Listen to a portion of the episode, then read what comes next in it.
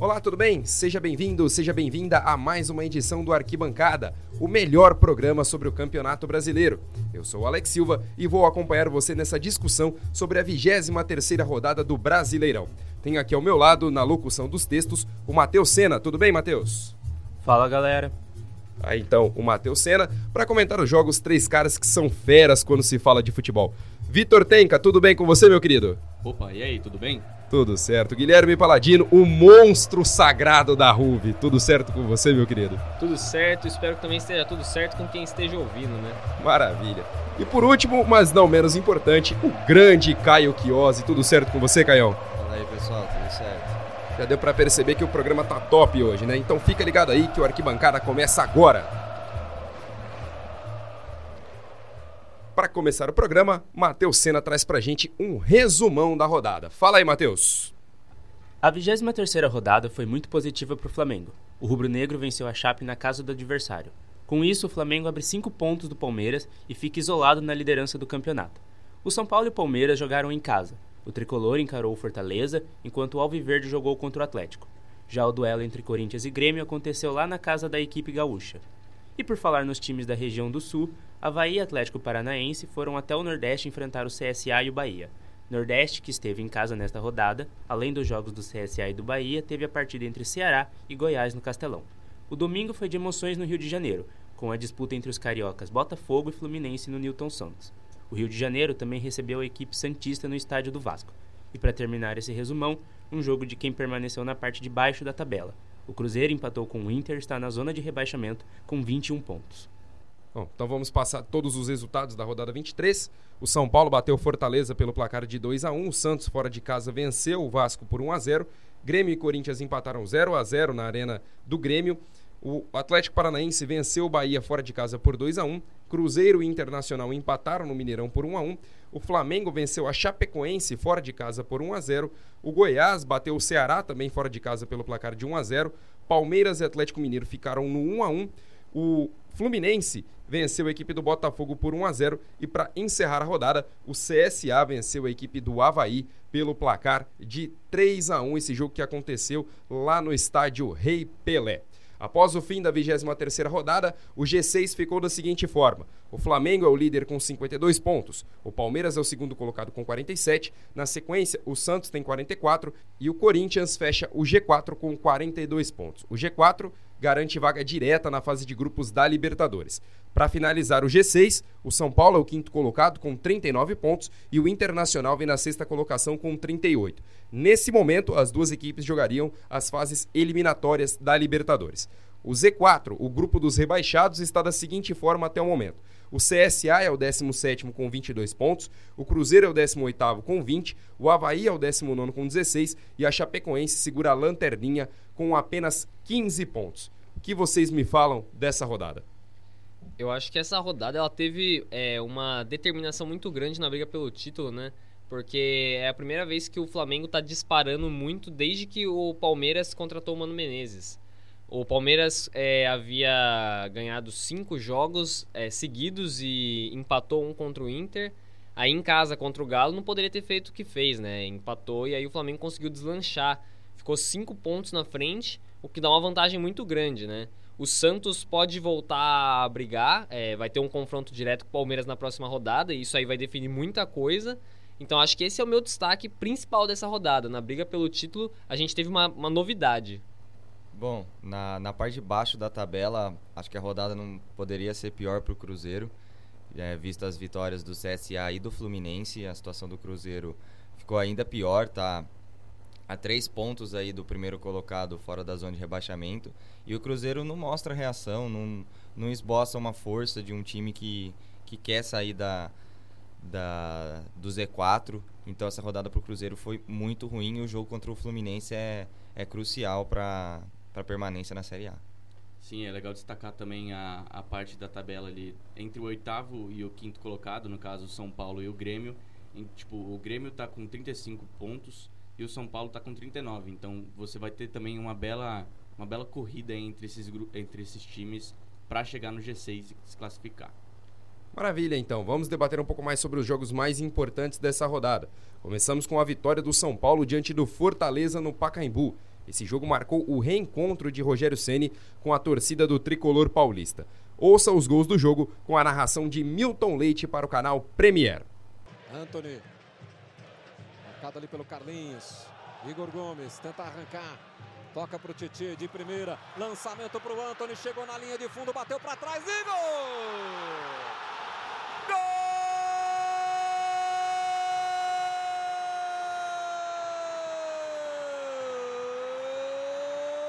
do São Paulo!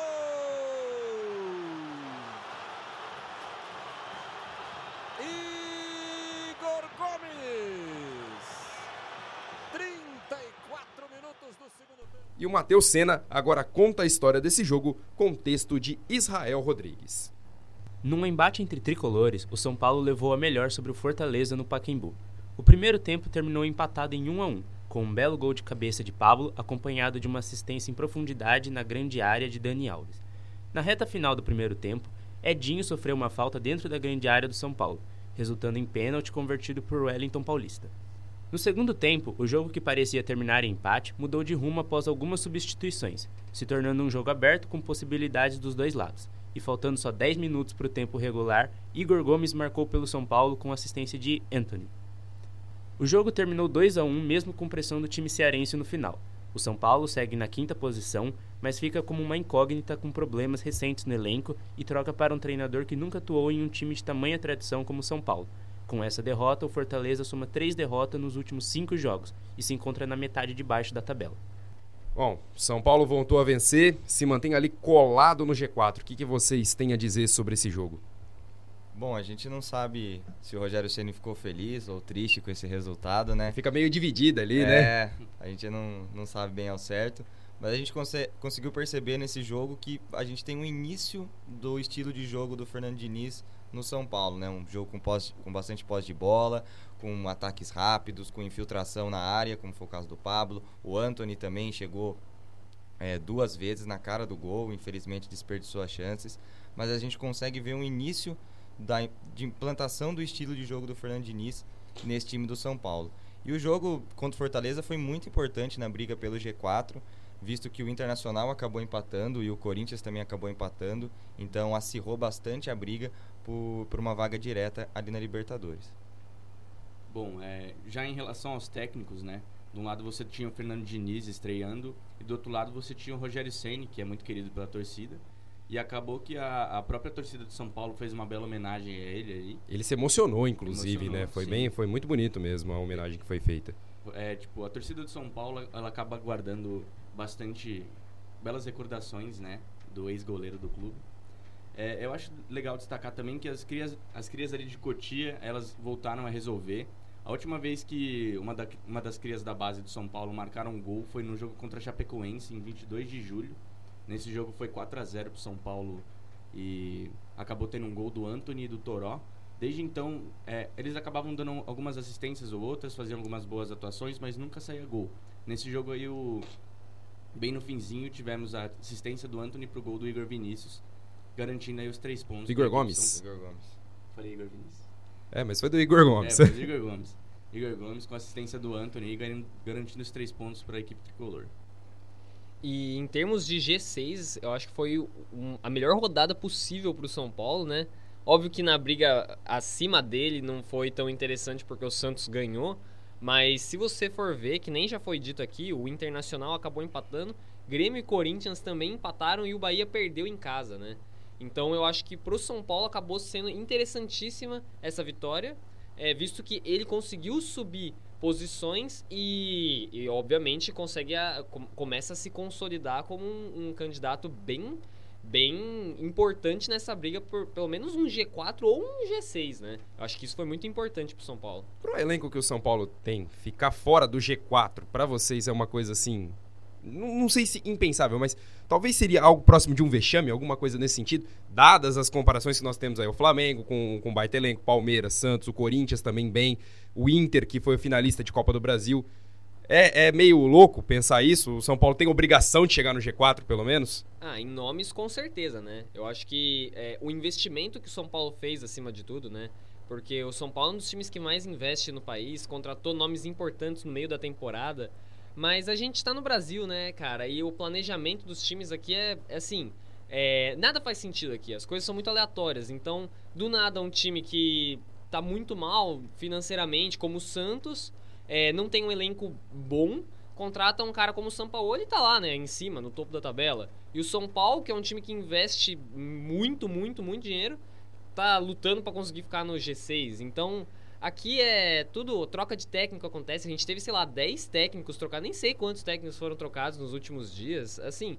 Então, eu acho que nessa questão é, alivia um pouco pro São Paulo, porque tudo é um caos aqui. Mas se você for ver friamente nos nomes, é um, é um vexame o São Paulo tá fora do G4.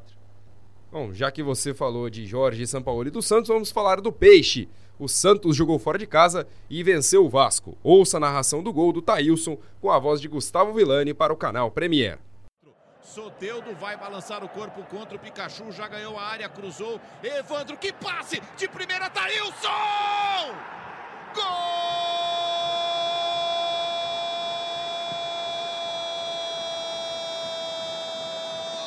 Primeiro do Santos, do Thailson! Brilha a estrela do garoto! Prata da casa! Primeiro jogo dele no E agora o Matheus Senna vem para contar a história dessa partida com texto feito por Israel Rodrigues. O jogo entre o Santos e o Vasco pela 23ª rodada do Brasileirão aconteceu no Rio, no estádio de São Januário. E mesmo com a torcida a favor e o dobro de finalizações, o time da casa não conseguiu tirar o zero do placar durante os 90 minutos. Diferente do time da Baixada, que soube ser eficiente desde o início da partida, controlando a posse de bola e anulou as melhores jogadas do clube carioca. Foi letal aos 5 minutos do segundo tempo, abrindo o placar com Thailson e assistência de Soltedo. No fim da partida, o Vasco pressionou o Santos e acabou cavando a expulsão de Evandro Goebel, aos 79 minutos de jogo. O jogo também foi marcado por muitas faltas, com 32 no total e 6 cartões, 3 para cada lado. A torcida do Santos volta para casa satisfeita com o resultado e ciente de que ainda está no páreo para o título. Por outro lado, o Clube Cruz Maltino soma mais uma derrota dentro de casa e fica estagnado na parte de baixo da tabela. Bom, uma vitória importante para o Santos, se mantém firme ali no G4, ainda sonha com o título, enquanto isso o fechou Vanderlei, mais de uma derrota, né? Não deu certo, perdeu pro, pro Jorge Sampaoli, né, gente? Bom, é, o jogo ele iniciou meio que do avesso, né? Desde do, dos uniformes, geralmente o Vascão joga de preto e o Santos de branco. Hoje foi do, do contrário. O, o Santos é, estreou o terceiro uniforme deles, E que bonito, por sinal, viu? belo uniforme, Belo uniforme. e o Vascão tava de branco. É, o primeiro tempo o Vasco ele pressionou bastante o Santos, teve muitas chances criadas e já no primeiro tempo eles conseguiram um pênalti. Só que o Everson acabou defendendo. No segundo tempo, que nem foi dito, é, acabou saindo o gol do Thailson, o menino da base, e que acaba aí meio que quebrando com essa cobrança do Sampaoli de usar mais mais os meninos da vila, né? Que ele vinha sendo, vinha sendo bem cobrado. E aí quando ele utilizou o Thailson, o menino fez um belo gol. É, e você falou, né, do pô, fechou, né? Pô, fechou Vanderlei. Mais uma derrota são nos últimos sete jogos são duas derrotas, são duas vitórias, né? Nos últimos sete jogos são duas vitórias do Vasco e já tem muita gente começando a questionar o trabalho do, do Vanderlei, né? O, o Luxemburgo ele tem uma aceitação muito grande na torcida do Vasco, então demorou para as pessoas começarem a perceber que o trabalho não é lá tão bom assim. Falam que a culpa não é só dele e, e tem que dar um pouco de razão a esse argumento, porque o Vasco O elenco é fraco, é, né? e o Vasco, por si só, tá vivendo um momento político extremamente conturbado, toda a questão financeira, dependência de empresários, etc. Mas, assim, o professor Vanderlei poderia estar fazendo um pouquinho mais, né? É, perder esses jogos, por exemplo, como perdeu pro Bahia em casa, assim, não, não, não pode acontecer esse tipo de coisa. E vendo o Santos, o Santos, desde que tomou aquela paulada do Grêmio em casa, né? Que nem fez um jogo tão ruim, pra falar a verdade. Mas o Santos tá bem, porque ele empatou fora de casa com o Fluminense naquele jogo completamente atípico. Ganhou do CSA e agora ganhou fora de casa do Vasco. Vai enfrentar o Palmeiras na próxima rodada, né? E ninguém sabe o que pode acontecer nesse jogo. Mas o Santos tá numa crescente, né? Muita gente já começava a duvidar que poderia cair, que já tinha acabado todo o pique. Mas eu acho que não, acho que agora o Santos tá mostrando uma força, né? Tá mostrando que o trabalho é bom e que tem que ser continuado esse tipo de. Esse tipo de trabalho mesmo no Brasil, né? Porque é uma coisa positiva. Acho que o Santos é o destaque mais positivo desse campeonato, né? É, eu queria destacar um pouco o Sampaoli também, que nesse jogo ele parece que entendeu aqueles jogos que você precisa ganhar, é ganhar ou ganhar. Em que no segundo tempo o Santos não criou chances perigosas, controlou o jogo, deu uma cadenciada, ficou mais tocando a bola. Então, acho que também com, aquela, com aquele empate que o, que o Santos sofreu contra o Fortaleza, o São Paulo parece que entendeu que tem alguns jogos que você precisa ganhar e ponto final. Não precisa jogar bonito, você tem que ganhar e esse contra o Vasco foi um exemplo. No primeiro tempo, o Santos teve a posse de bola, mas não converteu ela em chances muito claras. Né? O Vasco levou mais perigo com a bola na trave e o pênalti, como o Vitor falou. Mas vou, vou destacar o Sampaoli que parece que entendeu esse recado de que tem alguns jogos que você tem que ganhar de qualquer jeito. E ainda assim ele nem desiste de jogar, né? O gol que o Santos fez é uma pintura, um golaço, né? Toda a jogada, desde o começo dela até a finalização do Thailson, é sensacional. Um dos gols mais bonitos do campeonato até agora, né? O trabalho que eles fizeram com a bola, maravilhoso. E o São Paulo fala muito da questão do amor pelo balão, né? É. Da posse de bola, né? Muito interessante isso. E também essa questão agora do time, em alguns jogos, saber que ganhar é o mais importante, nem sempre jogar bonito, né? Bom, tá curtindo o programa de hoje? Então fica ligado aí que a gente ainda vai falar de Palmeiras, Flamengo e do clássico carioca entre Fluminense e Botafogo.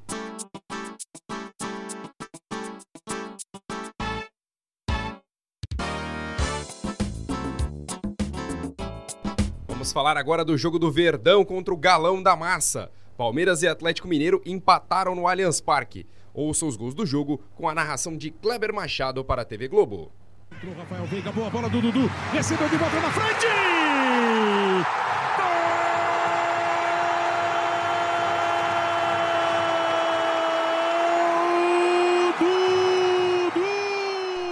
Bom, Matheus Senna traz os detalhes dessa partida com texto de Joe Oliveira. Palmeiras empata com o Atlético Mineiro em casa e vê o Flamengo disparar na liderança. Em um jogo de dois tempos muito diferentes, o Verdão e o Galo ficaram no empate em 1 a 1. Com o resultado, a equipe alviverde manteve a vice-liderança com 47 pontos, mas agora a 5 pontos do líder Flamengo. Já o Galo chegou aos 31 pontos, estando na 11ª colocação. O primeiro tempo, apesar da posse de bola palmeirense ser maior, foi de domínio atleticano, já que o time impôs sua proposta de jogo com cinco defensores de forte marcação e contra-ataques, chegando ao gol no final da primeira etapa. Se fechando mais no segundo tempo, o Galo viu o Palmeiras pressionar, até que os 37 minutos o empate veio com gol de Dudu. O final do jogo foi de muita tentativa do Verdão, que buscava vencer para manter a diferença do líder em três pontos, mas o Atlético segurou e arrancou o empate. Na próxima rodada, o Palmeiras visita o Santos na Vila Belmiro, em disputa direta pela vice-liderança, e o Atlético Mineiro visita o Flamengo no Maracanã. Bom, esse foi só o terceiro empate do Palmeiras como mandante nesse campeonato, né? O Palmeiras que ainda não perdeu jogando nos seus domínios. Esse resultado complicou a vida do Verdão na busca pelo título, sim ou claro? Ah, cara, complicou demais, né? É, eu acho que, assim, o Palmeiras, ele... Não dá para entender o que acontece. Porque existem jogos em que o Palmeiras, ele não entra sabendo da, da importância, do peso que aquele confronto vai ter. Acabamos de falar do Sampaoli, que ele percebeu que ganhar aquele jogo era, era assim, um divisor de águas, né? Porque o Santos tem que se manter na briga até o fim, é isso que eles precisam. E o Palmeiras, ele, pô, ele começou muito mal. Ele entrou no jogo e o Galo, que não tinha uma proposta ofensiva, o Galo que estava numa fase tenebrosa, eram cinco derrotas, se não me engano. Tipo, assim, era, era uma coisa horrível que o Galo estava vivendo. E o Palmeiras tinha a missão de entrar para amassar. Teve uma semana de preparo, já sabia como que o Galo ia vir se portar, já sabia que o Rodrigo Santana ia colocar aquela linha de 5, não se preparou, não conseguiu encaixar um jogo, não conseguiu achar uma alternativa pra, uma, alguma alternativa para furar aquele bloqueio. E aí é, se complicou no fim do primeiro tempo quando o Galo fez um gol que foi um gol, na verdade, merecidíssimo, né? O Galo ficou muito mais perto de, de sair na frente do que o Palmeiras. Aí no segundo tempo foi, foi aquele desespero. É muito louco, porque o Palmeiras parece tá, ser uma bomba, uh, parece estar explodir a qualquer minuto. Porque o Palmeiras está numa fase boa, se você for parar pra pensar. Ele ganhou cinco jogos seguidos, empatou contra o Inter fora de casa, o que é perfeitamente normal. E aí é, é só você sair perdendo um jogo que a torcida já vai no intervalo, o treinador já fica louco, já tira o meio campo, coloca outro atacante, assim. Palmeiras está nervosíssimo e eu acho que é justamente esse clima que os jogadores tinham que entender, né? De, da importância, mas Infelizmente, eles não estão entendendo isso e, e é, acabou, sendo, acabou acontecendo um empate em que foi horrível, né? Empatar em casa contra o Galo numa disputa contra o Flamengo, que é um timaço, é, foi um saldo negativo, né? Bom, com relação ao Atlético, a proposta era muito clara de se defender bem e tentar explorar ali um chute de fora da área, como aconteceu muitas vezes no primeiro tempo, principalmente com o Otero, que tem um chute de longa distância muito bom e fez com que o Everton trabalhasse bastante. É, conseguiu achar um gol merecido, sim, numa jogada individual do Natan, um belo gol por sinal. E no segundo tempo a, a proposta ficou ainda mais clara de se defender muito bem e explorar os contra-ataques, não usou muito o chute de longa distância e estava dando certo. O, o, Palmeiras não conseguia furar o bloqueio do Atlético, não conseguia produzir chances muito perigosas de gol. Mas o Atlético, ao mesmo tempo, também não conseguia chegar com, de forma eficiente. Teve apenas uma chegada perigosa com o Ricardo Oliveira e foi só. E se não fosse o, a técnica, o, a habilidade do Dudu, a, ficaria muito mais difícil essa briga pelo título. Mas é isso que o Guilherme falou. O Palmeiras precisa entender os jogos que ele tem que ganhar e tem que ganhar e tem que ganhar. É, bom, é... o que vem acontecendo com o time do Palmeiras aí desde a época do Filipão é que em vários jogos você vê que o, o time entra num primeiro tempo meio desanimado, apático, parece que não quer jogo e aí parece que tem que levar um, um chacoalhão, assim, tem que levar um gol para perceber que tem que entrar pro segundo tempo fazendo alguma coisa diferente. E foi exatamente isso que a gente viu nesse jogo do Palmeiras. É, o, o Otero fez um belíssimo jogo, é, tava deitando em cima da, da, da, parte defensiva do Palmeiras no primeiro tempo. E aí saiu aquele golzinho do Natan bem no finalzinho do primeiro tempo. E o, o Palmeiras ele já voltou, que nem o Paladino falou, é, parecia que teve que mudar tudo, a torcida já estava meio de saco cheio, mesmo com, com essa sequência boa. E aí é, contou com a individualidade do Dudu, que fez um belíssimo jogo também. É, ainda no, no, meio do segundo tempo acabou entrando. Tem uma, época, uma, uma hora ali que tava o Daverson e o Borja dentro de campo. E o, o Daverson acabou fazendo um gol ali, saiu comemorando, mas já viu que já estava impedido. E o, o time estava correndo atrás do resultado e acabou é, com um belíssimo gol do Dudu, é, buscando um empate, mas foi um, um empate bem amargo aí, é, que desanima para a corrida para aí atrás do Flamengo pro time verde. Outro detalhe que a gente esqueceu foi a polêmica do VAR, né? Que teve um, um lance contra o Palmeiras e um a favor, né? O empurrão do Felipe Melo no Igor Rabelo e depois a possível cama de gato do do Igor Rabelo, se não me engano, no Vitor Hugo, né? Então, o jogo, além de desse, desse empate que a torcida ficou muito irritada, teve essa polêmica do VAR que gerou ainda mais irritação por parte da torcida e, é claro, dos dirigentes do Palmeiras, que constantemente vem reclamando do árbitro de vídeo, né? O Palmeiras que foi um dos grandes precursores aí para pedir o árbitro de vídeo aqui para o Brasil. Então a gente teve mais uma vez essa polêmica aí no jogo do Palmeiras. É, e só corrigindo o que eu falei, é nos últimos oito jogos o Galo tem sete derrotas pelo brasileiro, né? Sem contar a Copa Libertadores. E Sul-Americana. É, isso, isso, Sul-Americana. Sem contar a Copa Sul-Americana.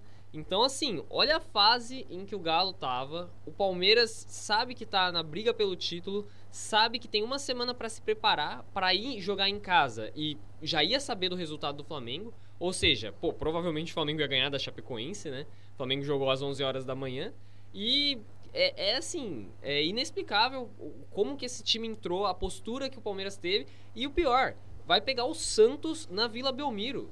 Como que você espera fazer o resultado na Vila Belmiro se você não faz o resultado no, na sua própria casa contra um time que está extremamente fragilizado. Então é, é, inacreditável. Bom, a fase do Palmeiras ela não é como um todo ruim. Mas eu queria perguntar para vocês o seguinte: até que ponto vai a paciência do torcedor do Palmeiras com o Mano Menezes? A gente viu que com o Felipão não, não tava muito. E olha que não. é um ídolo, Exatamente. né? Exatamente. Então, até que ponto vai essa paciência com o Mano? Eu acho que o Mano, ele tem pelo menos uma um, um voto de confiança da torcida, porque são muitos treinadores com esse elenco e poucos fizeram dar certo. Na verdade, acho que só o Filipão fez dar certo e o Cuca em 2016, né? Então eu acho que a partir do momento em que você demite muitos treinadores e ainda assim não dá certo, a torcida começa a olhar um pouco para os jogadores. É um pouco do que estava acontecendo com o Flamengo antes do Jorge Jesus chegar, com o São Paulo que troca de treinador toda hora e a torcida já começa a xingar o elenco. Então eu acho que o Mano em si, por enquanto, a torcida ainda não vai virar para ele, não vai olhar e falar, ah, a culpa é do mano. Eu acho que a, a, torcida tá caindo muito mais sobre os jogadores. Já acontecia isso um pouco com o Felipão, só que chegou um ponto que ficou claro que a culpa era do Felipão, o trabalho era muito ruim. Só que é, eu acho que agora a torcida já tá virando um pouco a atenção e falou, peraí, todo treinador que vem aqui não dá certo. Não é possível que a culpa seja só dos treinadores. Os jogadores não têm culpa de o Galo vir aqui eles não conseguirem ganhar, depender do Dudu. O Dudu tá jogando bola, e o resto? O resto não tá jogando bola. Você vê também dessa forma, Vitão?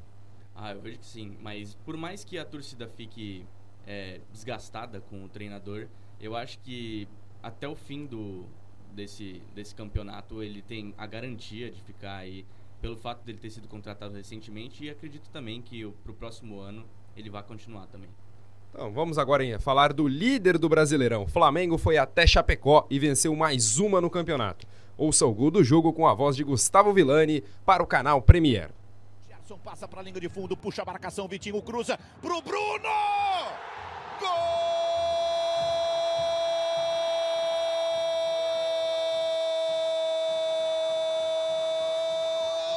do Flamengo! Festa na favela! E agora o Matheus Senna chega mais para falar sobre esse jogo com o texto da Maria Ribeiro. Com desfalques, Flamengo bate a Chapecoense na Arena Condá e abre cinco pontos na liderança do campeonato. Apesar das ausências, o rubro-negro não deu espaços para a equipe catarinense. Logo no primeiro minuto de jogo, Bruno Henrique assustou o goleiro Tiepo com chute de primeira após bola cruzada do jovem Reinier. Com um ritmo intenso, o Flamengo foi empurrando cada vez mais a Chape para o seu campo de defesa. Aos 18 minutos, depois de uma boa troca de passes na intermediária, Everton Ribeiro tocou para Bruno Henrique, que arriscou o chute de fora da área, mas acabou acertando a trave. A equipe carioca já tinha 12 finalizações em pouco mais de meia hora de jogo, contra uma da Chapecoense, que tentava se defender como podia. Mas uma hora essa defesa iria ceder. Aos 34 da etapa inicial, Vitinho enxergou Bruno Henrique livre na área e cruzou a bola na medida para o camisa 27 abrir o placar na Arena Condá. Era Flamengo 1, Chape 0. O rubro-negro ainda teve chance de ir para o intervalo com dois gols de vantagem, mas o zagueiro Rodrigo Caio acabou cabeceando a bola para fora no final do primeiro tempo. Para a etapa final, o técnico da Chape mexeu no time em busca do empate. Aos oito minutos, Regis invadiu a área rubro-negra e chutou colocado, porém a bola passou por cima da meta de Diego Alves. Era somente a segunda finalização da equipe de Santa Catarina no jogo. O segundo tempo até teve um pouco mais de emoção para os torcedores do time da casa, mas quem teve mesmo as melhores chances foi o Flamengo. Everton Ribeiro quase marcou em duas oportunidades. Já zagueiro Pablo Mari conseguiu acertar a trave após cruzamento de Rafinha. Por muito pouco não saiu uma goleada do Mengão em Chapecó. O jogo terminou com esse placar magrinho de 1 a 0 e mais 3 pontos na conta dos cariocas, que agora estão a 5 de distância do vice-líder Palmeiras, com 52 pontos somados. Já a Chape, com a derrota amarga, a lanterna do campeonato com seus 15 pontinhos ganhos. Na próxima rodada, o Flamengo recebe o Galo no Maracanã, enquanto a Chapecoense vai até o Ceará enfrentar o Fortaleza de Rogério Senna. Ó, a última derrota do Flamengo aconteceu na 13 terceira rodada. Foi naquela ocasião que o time perdeu para o Bahia por 3 a 0 Foi, foi o jogo que o Bahia dominou. Hat-trick do Gibagol. Do Gibagol. Desde então, foram 10 jogos com 9 vitórias e um empate. Tá difícil parar o Mengão, hein? É, tá difícil mesmo. Nesse jogo a gente não. O Flamengo não contou com o Gabigol suspense, com a Rascaeta machucado, além do Felipe Luiz também machucado mas mostrou que tem alternativas, né? O, o Jorge Jesus, que tem um estilo de jogo caracterizado por posse de bola, por troca de passes e por infiltração, usou uma outra alternativa nesse jogo, que foi as bolas levantadas na área, mas não aquela bola na área só por jogar a bola na área. Tinha um objetivo, sempre encontrava o Bruno Henrique ou até mesmo o Vitinho na área e utilizou muito dos chutes de média e longa distância. Como a gente viu no primeiro tempo, antes do gol do Bruno Henrique, que ele acertou uma bola na trave do Tiepo, e no segundo tempo, quando o jogo já estava 1 a 0 o Pablo Mari também acertou uma, uma bola na trave de cabeça. Então, esse jogo mostrou que o Flamengo tem alternativas, tem é, táticas e estratégias diferentes para os jogos, né, contando com desfalques e com as peças de reposição. Então, o Flamengo caminha muito bem aí para confirmar esse título brasileiro e vai ser difícil tirar deles. É, a torcida flamenguista ela tá já acostumada aí com as goleadas que o Flamengo vem aplicando, então esse jogo foi um pouquinho atípico, né? Sair só com 1 a 0. ainda mais com um time que está na parte de baixo da tabela. É, mas o que marcou bastante esse jogo foi no final ver o Jorge Jesus, mesmo com um resultado positivo, ele chamando a atenção dos jogadores, né? Ele chamou, chegou com o Rodrigo Caio e chamou ele para conversa e também é, com o Renier. O Renier que foi um pouco criticado porque por mais que o, o garoto jogue bem, é, ele estava fazendo muita firula em campo, tinha uns lances ali que ele podia ser mais simples, é, mas mesmo assim o Jorge Jesus ele chegou e conversou com, com os dois ali mesmo na beira do campo e que chegou a, a levantar o questionamento sobre é, essas, esses métodos de treinamento do, do Jorge Jesus é, em relação a, a, ao esforço físico, a tudo que ele pede dos jogadores.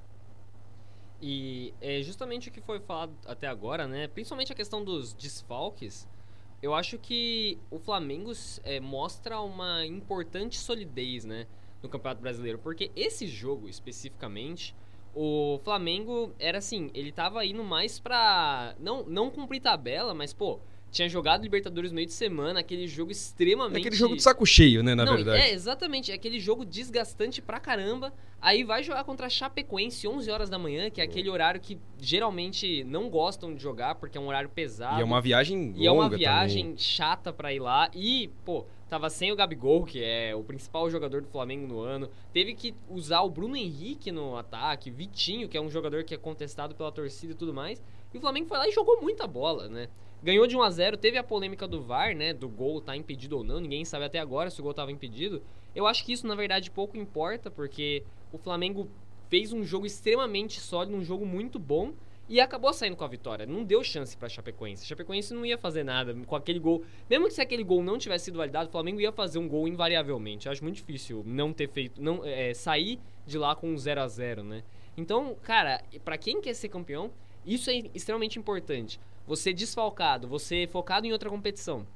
Ainda assim, você ganhar os jogos que precisa ganhar. Você ir na Chapecoense, que seria um jogo extremamente justificável de não se vencer, ir lá e vencer. Porque você tem que vencer. Você quer ser campeão, então você tem que vencer.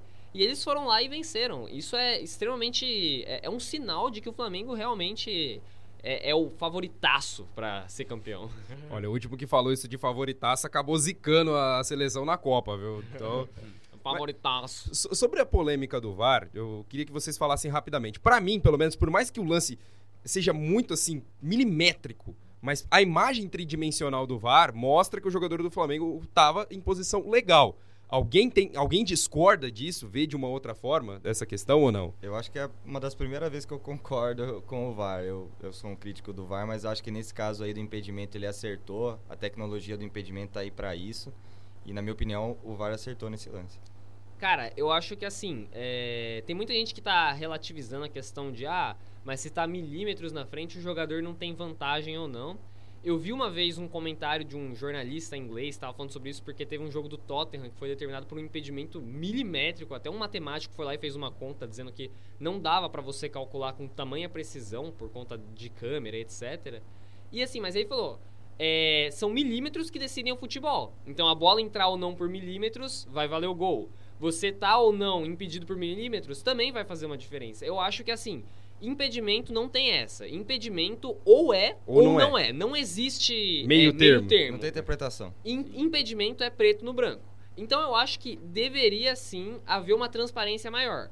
Porque pelo menos na Premier League, mesmo que o matemático tenha dito que não tem como ter aquela precisão, a Premier League é extremamente transparente. Então, pô, o lance vai, eles veem no telão, ao mesmo tempo em que está acontecendo a decisão, eles pegam a câmera, posicionam, traçam a linha certinho. Aqui no Brasil ficou parecendo que foi, olha, eu acho que foi, não dá pra ter E certeza. só depois que vem a imagem, né? Exatamente. Não, e, e mesmo com a imagem, até agora é, é inconclusivo. Não tem como você ter certeza com aquela imagem. A qualidade da imagem não é boa. A estrutura do estádio talvez não comporte uma tecnologia suficiente pra ver. Então eu acho que é, o certo seria validar o gol, porque foi a decisão do juiz em campo. Então eu acho que isso acabou. é, a arbitragem acabou acertando. Mas eu lamento por a gente não poder ter a certeza de estava impedido ou não, né? Porque impedimento, na minha opinião, não tem discussão. Ou é ou não é. Sim, eu concordo também que o, o Bruno Henrique ele estava em posição legal. Eu acho que mesmo sem a linha ali, quando eu vi o lance da primeira vez, eu já percebi ali que o Bruno Henrique estava em posição legal e eu acho que o gol a não ter anulado, eu acho que foi foi uma boa decisão ali no momento. Então vamos continuar falando dos cariocas agora. Vamos falar do clássico entre Botafogo e Fluminense que aconteceu no Newton Santos. E o tricolor levou a melhor e venceu. Jader Rocha narrou para o canal Premier. Intensa. Gilberto aproxima-se da área, ele cruza, Speed Gonçalves de cabeça!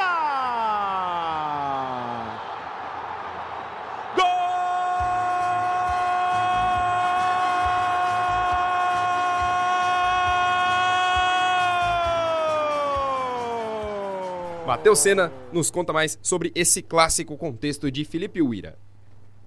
Fluminense vence o Botafogo e engata a segunda vitória seguida com o Marcão. Mesmo jogando no Newton Santos, o tricolor controlou a partida e abriu o placar com Ione Gonzalez, ainda no primeiro tempo. Eduardo Barroca mexeu no time no intervalo e o Botafogo voltou pressionando o Fluminense no segundo tempo. O Fluminense começou a apostar nos contra-ataques e teve a ajuda de Muriel para aguentar a pressão do Botafogo. Essa foi a segunda vitória de Marcão no comando do time, sendo a primeira após ser efetivada.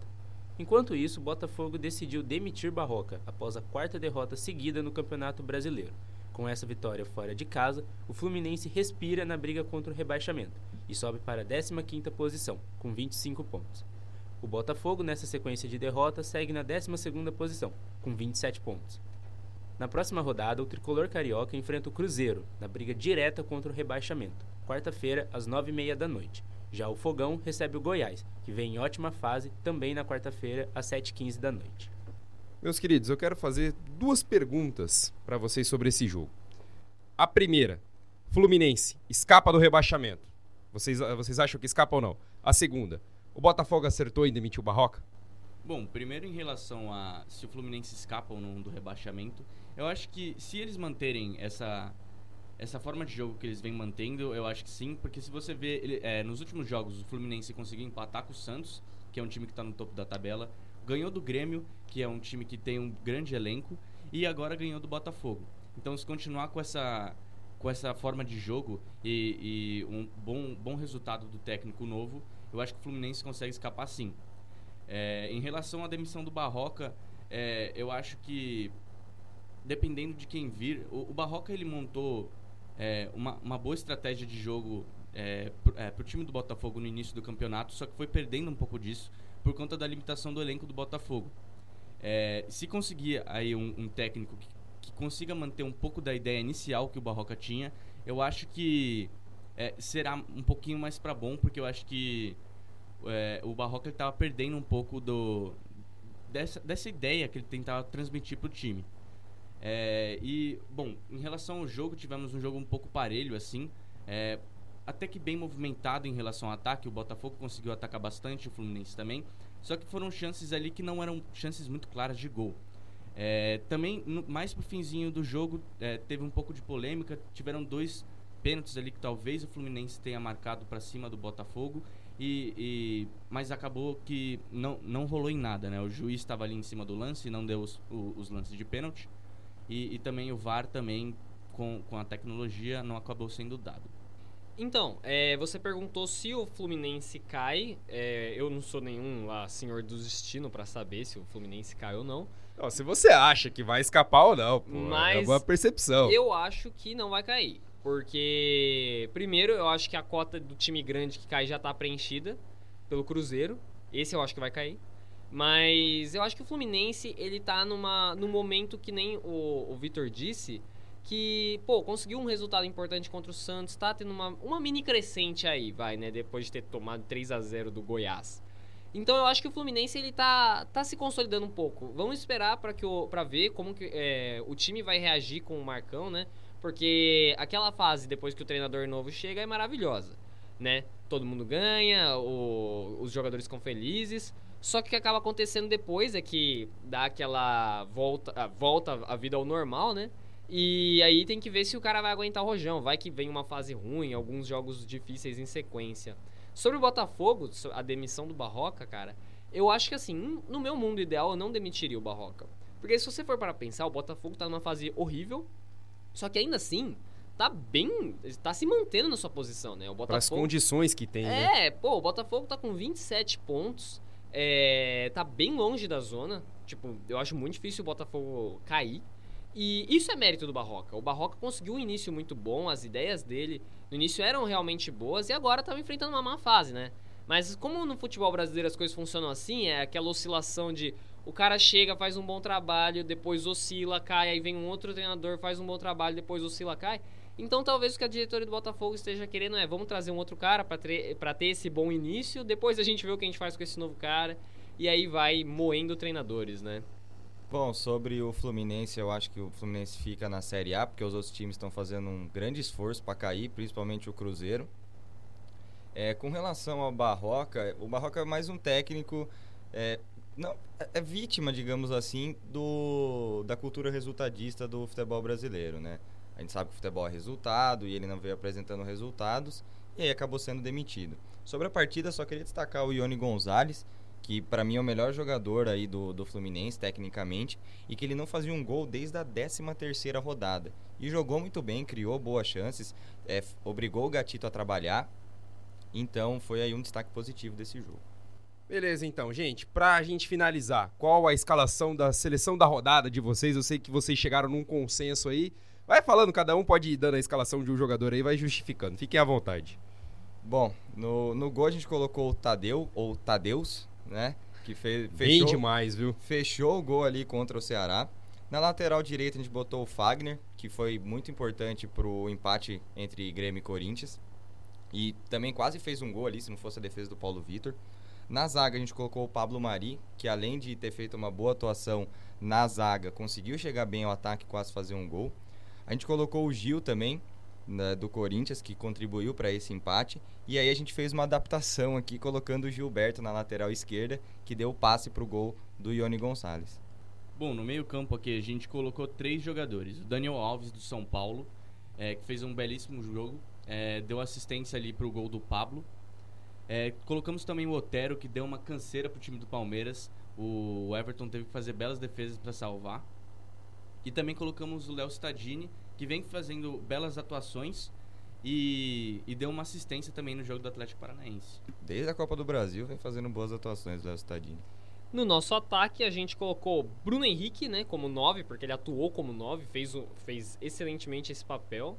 É, o Dudu, do Palmeiras, que tirou o coelho da cartola, conseguiu arrancar o um empate, né, que acabou salvando pelo menos um pontinho. E o Tailson dos Santos, que na estreia fez aquele golaço, né? Pegando de primeira, assim, uma bola meio cortada, assim, belíssimo gol. E nosso treinador é o Ney Franco. É, pô, o cara tá, tá conseguindo fazer uma boa campanha com o Goiás, né? Ele merece. Tá e, certo, então. E ganhar do Ceará lá não é tarefa fácil, Exatamente. não. Exatamente. Com certeza. E você concorda com as opiniões dos nossos comentaristas? Deixa seu recado nas redes sociais e segue a gente por lá. No Facebook você procura por Rádio Nesp Virtual e no Insta é só digitar arroba Ruvibauru.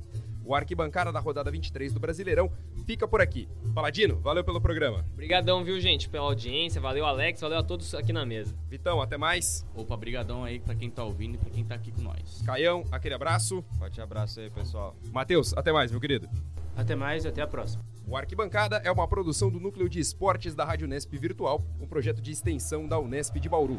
A coordenação do núcleo é de Ana Luísa Dias Analu Dias. A edição de som desse Arquibancada é de Matheus Valienko. Esse programa contou com áudios da TV Globo e do canal Premier. Eu, Alex Silva, me despeço por aqui.